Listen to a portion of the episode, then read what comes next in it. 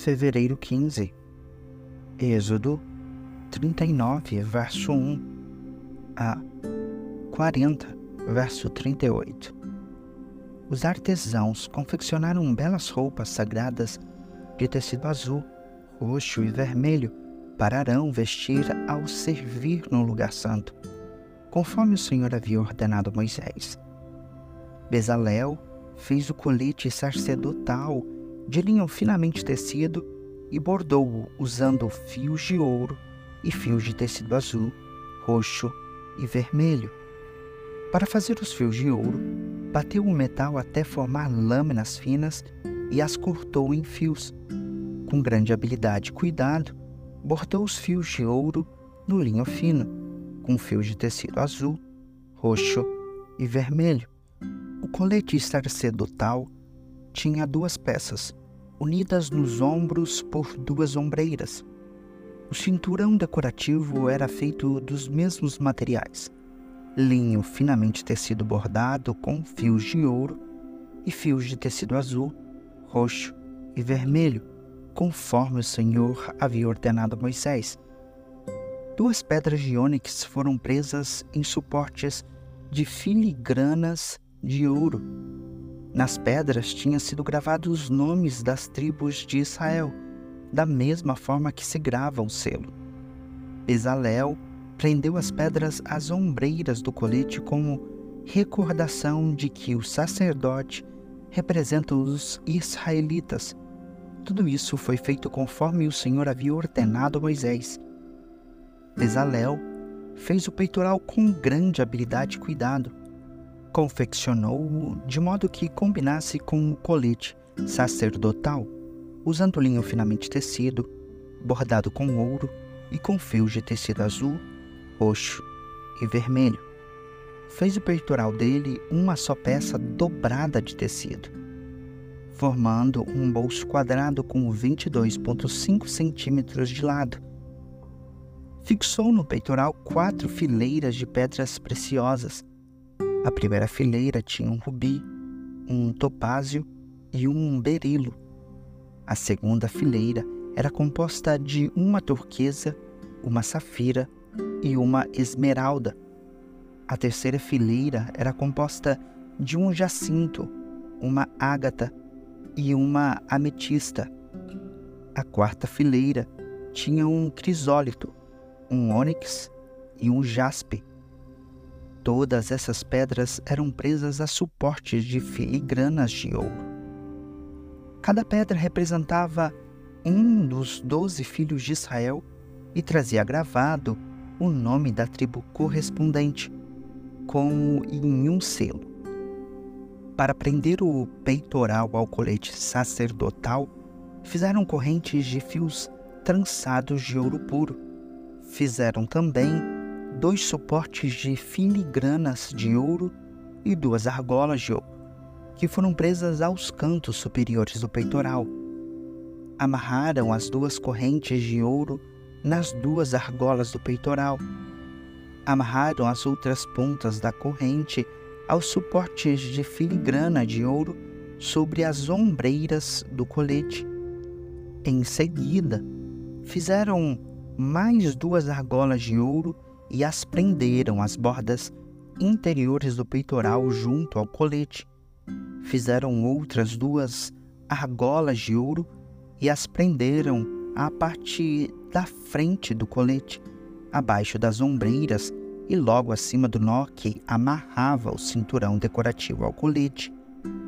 Prenderam as argolas inferiores do peitoral às argolas do colete com cordões azuis para que o peitoral ficasse firmemente preso ao colete acima do cinturão. Tudo isso foi feito conforme o Senhor havia ordenado a Moisés. Bezalel fez de uma só peça de tecido azul um manto que é usado com o colete sacerdotal, com uma abertura no meio da peça para a cabeça de Arão. A abertura foi reforçada com uma argola para que não se rasgasse. Fizeram romãs de fios de tecido azul, roxo e vermelho e as prenderam à borda do manto. Fizeram também sinos de ouro puro e as prenderam entre as romãs à borda do manto, intercalando sinos e romãs por toda a volta da borda. Esse manto deveria ser usado sempre que o sacerdote realizasse seu serviço, conforme o Senhor havia ordenado a Moisés. Confeccionaram para Arão e seus filhos túnicas de linho fino. O turbante especial e os outros turbantes também foram confeccionados de linho fino, e as roupas de baixo foram feitas de linho finamente tecido. Os cinturões foram feitos de linho finamente tecido e bordados com fios de tecido azul, roxo e vermelho, conforme o Senhor havia ordenado a Moisés. Fizeram de ouro puro a tiara sagrada, o emblema de santidade. Gravaram nela, como em um selo, as palavras Santo para o Senhor. Prenderam a tiara com um cordão azul à parte da frente do turbante de Arão, conforme o Senhor havia ordenado a Moisés. Assim, a construção do tabernáculo, a tenda do encontro, foi concluída. Os israelitas fizeram tudo conforme o Senhor havia ordenado a Moisés. Então, apresentaram a Moisés o tabernáculo completo, a tenda com toda a sua mobília, os colchetes, as armações, os travessões, as colunas e as bases, as coberturas da tenda feitas de pele de carneiro tingidas de vermelho e couro fino, a cortina interna que protegia a arca, a arca da aliança e as varas para transportá-la, a tampa da arca, que é o lugar de expiação, a mesa e todos os seus utensílios, os pães da presença, o candelabro de ouro puro, com suas lâmpadas simétricas, todos os seus acessórios e o óleo de oliva para a iluminação, o altar de ouro, o óleo da unção e o incenso perfumado, a cortina para a entrada da tenda,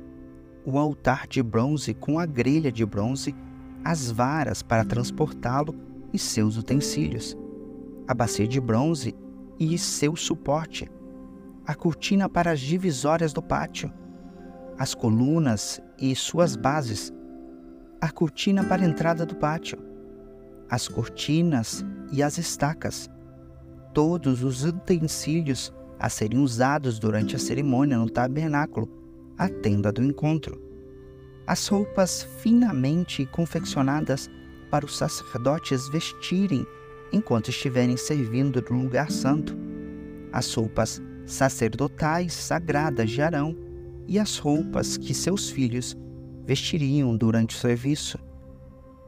Os israelitas seguiram todas as instruções que o Senhor tinha dado a Moisés acerca da obra. Então Moisés inspecionou todo o trabalho. Quando verificou que tinha sido feito conforme o Senhor havia ordenado, abençoou o povo o Senhor disse a Moisés: Arme o tabernáculo, a tenda do encontro, no primeiro dia do primeiro mês. Coloque a arca da aliança dentro dele e pendure a cortina interna para proteger a arca.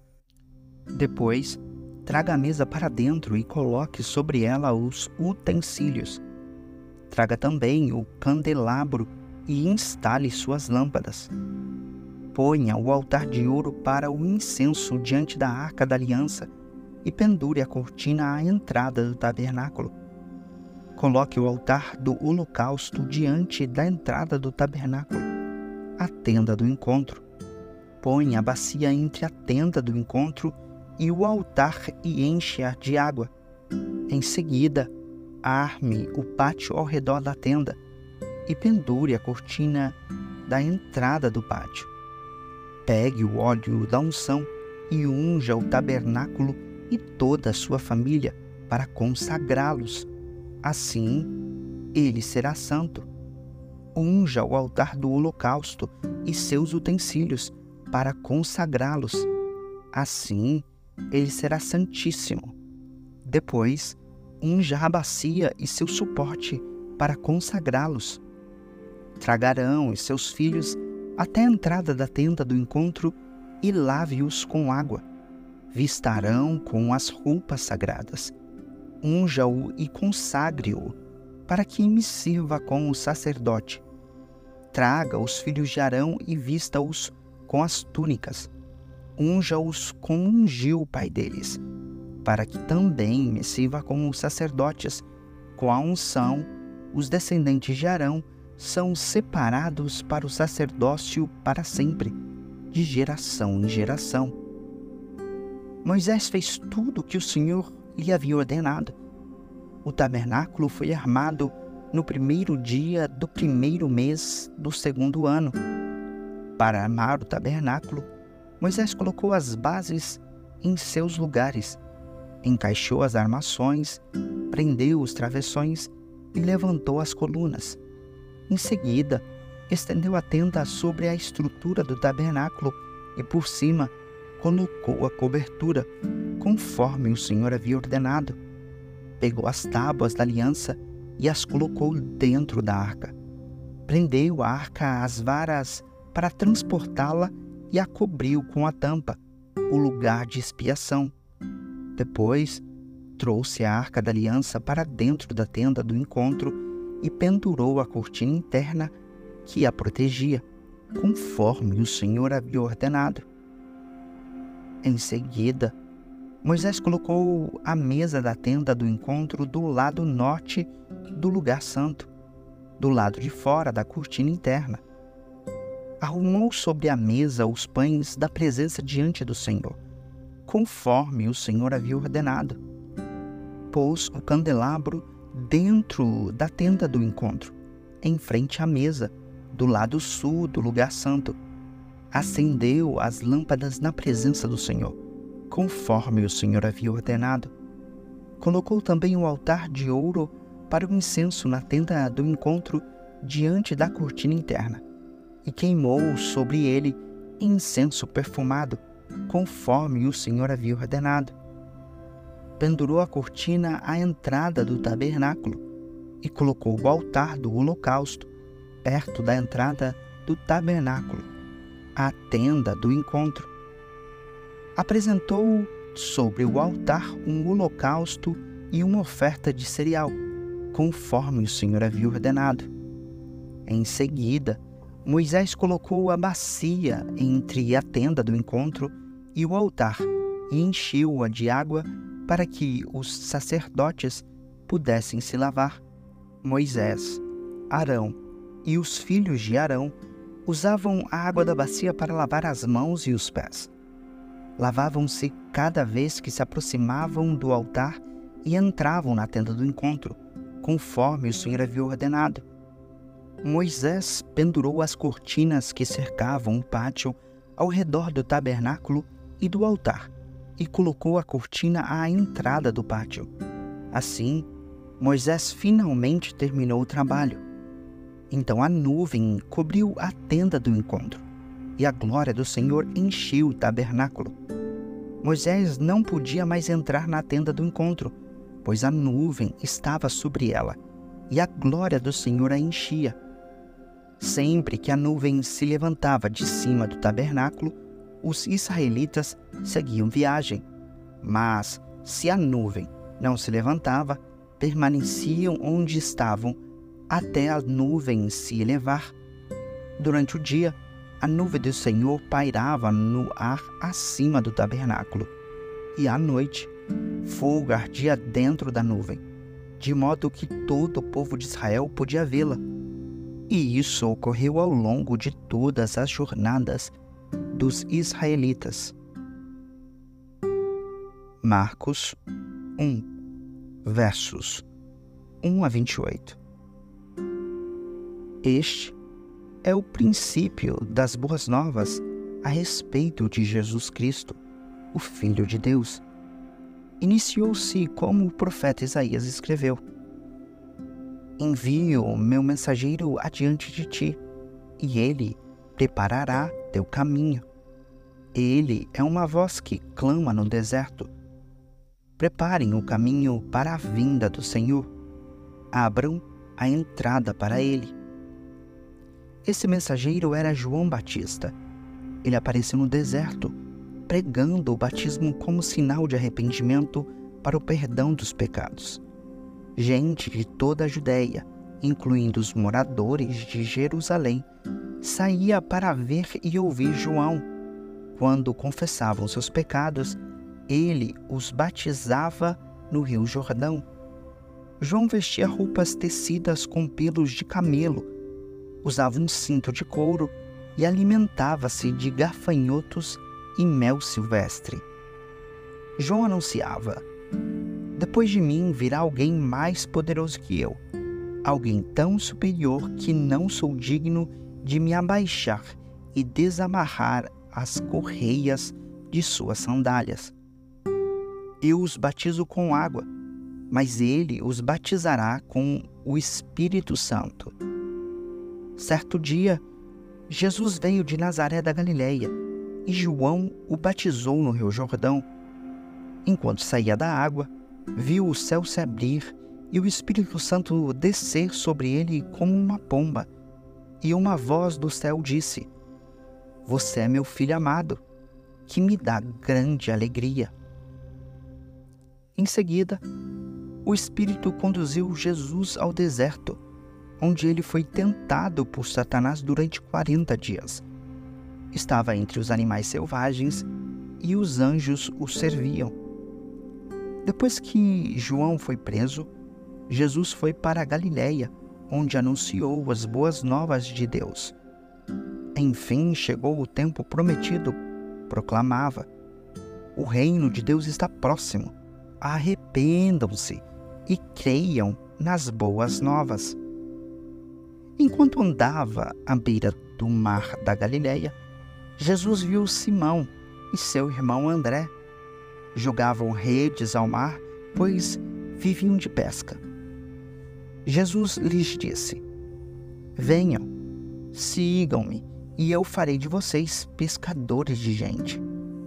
No mesmo instante, deixaram suas redes e o seguiram. Pouco mais adiante, Jesus viu Tiago e João, filhos de Zebedeu, consertando redes num barco. Chamou-os de imediato, e eles também o seguiram, deixando seu pai, Zebedeu, no barco com os empregadores. Jesus e seus seguidores foram à cidade de Cafarnaum. Quando chegou o sábado, entrou na sinagoga e começou a ensinar. O povo ficou admirado com o seu ensino, pois ele falava com verdadeira autoridade, diferentemente dos mestres da lei. De repente, um homem ali na sinagoga, possuído por um espírito impuro, gritou: Por que vem nos importunar Jesus de Nazaré? Veio para nos destruir? Sei quem é você, o Santo de Deus. Cale-se, repreendeu-o Jesus. Saia deste homem. Então o espírito impuro soltou um grito, sacudiu o homem violentamente e saiu dele. Todos os presentes ficaram admirados e começaram a discutir o que tinha acontecido. Que ensinamento novo é esse? Perguntavam como tem autoridade. Até os espíritos impuros obedecem às ordens dele. As notícias a respeito de Jesus se espalharam rapidamente por toda a região da Galileia. Salmos 35, versos 1 a 16. Ó Senhor, defende-me dos que me acusam luta contra os que lutam contra mim. Põe tua armadura e toma teu escudo. Prepara-te para a batalha e vem me socorrer. Levanta tua lança e teu dardo contra aqueles que me perseguem, que eu te ouça dizer: Eu lhe darei vitória. Sejam derrotados e humilhados os que procuram me matar, recuem envergonhados os que planejam me prejudicar. sopra-os para longe, como palha ao vento, e que o anjo do Senhor os disperse. Torna o caminho deles escuro e escorregadio, e que o anjo do Senhor os persiga. Não lhes fiz mal algum, mas eles me prepararam uma armadilha, sem motivo, abriram uma cova para me pegar. Portanto, que venha sobre eles destruição repentina. Sejam pegos na armadilha que me prepararam, sejam destruídos na cova que abriram para mim. Então me alegrarei no Senhor, exultarei, porque Ele me salva eu louvarei com todos os ossos de meu corpo. Senhor, quem se compara a ti? Quem, além de ti, resgata o indefeso das mãos do forte? Quem protege o pobre e o humilde daqueles que os exploram? Testemunhas maldosas depõem contra mim e me acusam de crimes que não cometi. Pagam-me o bem com o mal estou desesperado. Quando eles ficavam doentes, eu lamentava, humilhava-me com jejuns por eles, mas minhas orações não eram respondidas. Como se fossem meus amigos ou familiares, eu me entristecia, como se lamentasse por minha própria mãe. Mas agora, em minha aflição, eles se alegram, triunfantes juntam-se contra mim. Pessoas que nem conheço me atacam, agridem-me sem cessar, zombam de mim e me insultam, rosnam e me mostram os dentes. Provérbios 9, versos 11 a 12. A sabedoria multiplicará seus dias e tornará sua vida mais longa. Se você se tornar sábio, o benefício será seu. Se desprezar a sabedoria, sofrerá as consequências.